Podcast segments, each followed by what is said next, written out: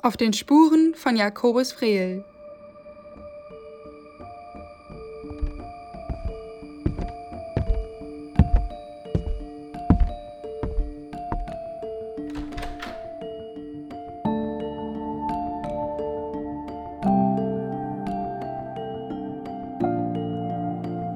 Ein Podcast auf der Suche nach einem rätselhaften Maler.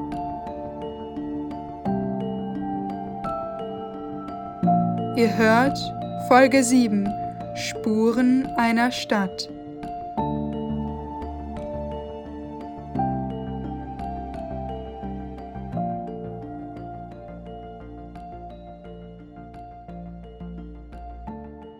Die letzten Sonnenstrahlen fallen flach in die enge Gasse, tauchen die roten Backsteinfassaden der Häuser in ihr warmes Licht.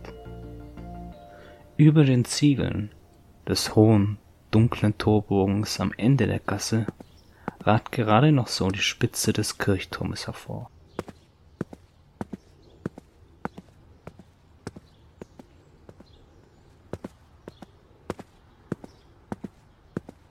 Zwei Mönche in ihren weißen Kutten unterhalten sich im Schatten eines Hauseingangs. Sie reden leise miteinander. Einer der Mönche schaut in meine Richtung, doch er scheint mich gar nicht zu sehen.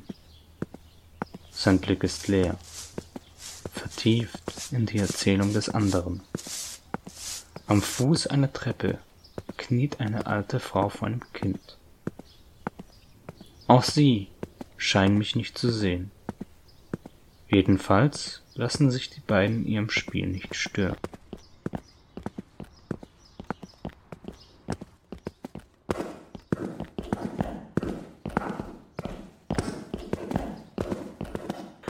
Obwohl es schon dämmert, sind die Straßen noch belebt, geschäftig.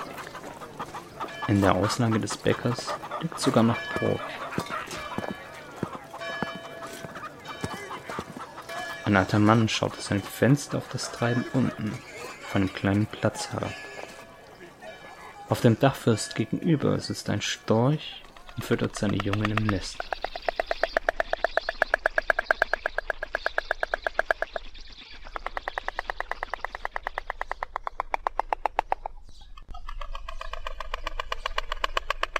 Hier und dort stehen Menschen herum, zu zweit oder allein, manche unterhalten sich eindringlich, andere scheinen ganz abwesend, in sich selbst vertieft.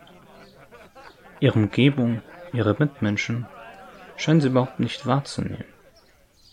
Auch mich scheint niemand wirklich zu beachten.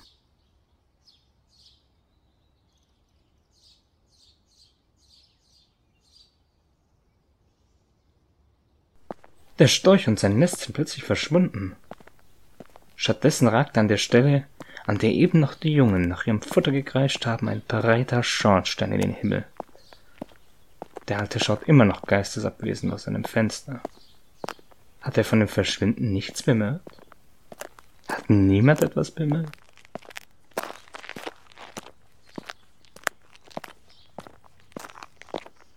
Links vom Bäcker führt eine schmale Gasse entlang.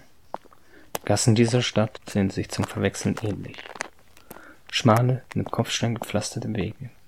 Rote Backsteinfassaden mit weißen Fensterrahmen. Auch diese Gasse ist trotz der Dämmerung noch belebt. Menschen stehen unter den Vordächern der Häuser, unterhalten sich. Am Ende der Gasse ist schon die Kirche zu sehen.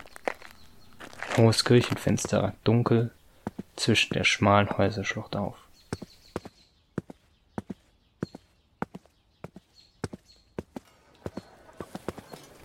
Das kann doch nicht sein. Dieser Platz sieht genauso aus wie der Platz von vorhin. Es ist derselbe Bäcker. Auch hier liegt noch Brot in der Auslage. Und da oben im Fenster. Derselbe Alte schaut immer noch trübselig auf den Platz hinunter. Das macht überhaupt keinen Sinn. Da hinten über dem Dach des Hauses sieht man doch die Spitze des Kirchturms, an der ich eben vorbeigelaufen bin. Ich kann doch nicht im Kreis gelaufen sein. Aber es gibt keinen Zweifel. Das ist derselbe Platz, derselbe Bäcker, derselbe Alte, der hier aus dem Fenster schaut. Und wieder scheint niemand etwas bemerkt zu haben. Niemand scheint mich auch nur wahrzunehmen.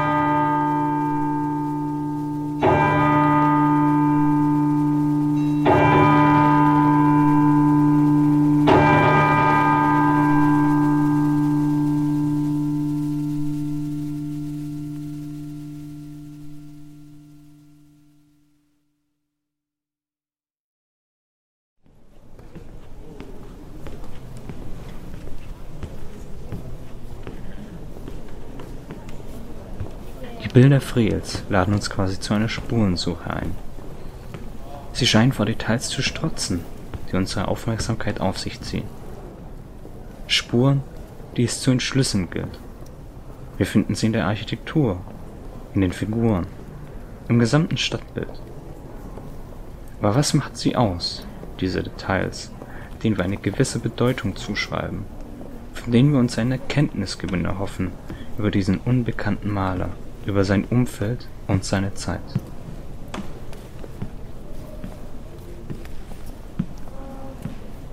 Die von Frey gemalten Stadträume sehen sich zum Verwechseln ähnlich. Immer wieder begegnet man denselben Menschen, sieht dieselben Häuser und Geschäfte vor sich. Die Spuren scheinen deutlicher zu werden. Tatsächlich werden sie beliebig, verlieren an Bedeutung. Wir verirren uns in ihnen, verlaufen uns in den engen Gassen. Die Stadt wird zur Kulisse. Die Menschen werden zu Figuren.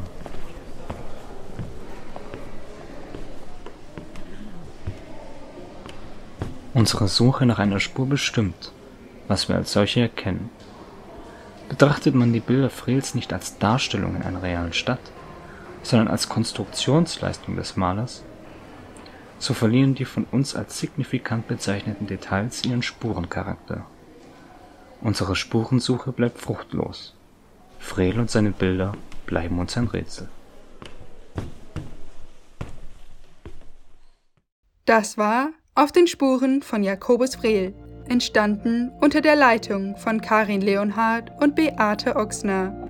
Produziert von Mike Astheimer, Deborah Baran, Christina Bastian, Jacqueline Boros, Patricia Czerwinski, Nicole Falconi, Anastasia Golovanova, Monique Godarsi, Maike Hein, Katharina Heinmüller, Christina Henning, Clara Humrich, Lara Kiolbasser, Christina Kissling, Julius Kleinbach, Lena Merz, Irini Papadopoulou, Sophia Patzelt, Sophie Pfleiderer, Thomas Platzer, Tristan Rembold Moritz Rentsch, Lisa Schlegel, Lukas Schnabel, Ramona Schön, Anne Seel, Katharina Schikanova und Ronja Stockmeier. Unterstützt von Jakob Höferlin, Irina Kühnlein, Edda Pajar und Lisa Schneider. Entstanden in Kooperation mit der Alten Pinakothek München.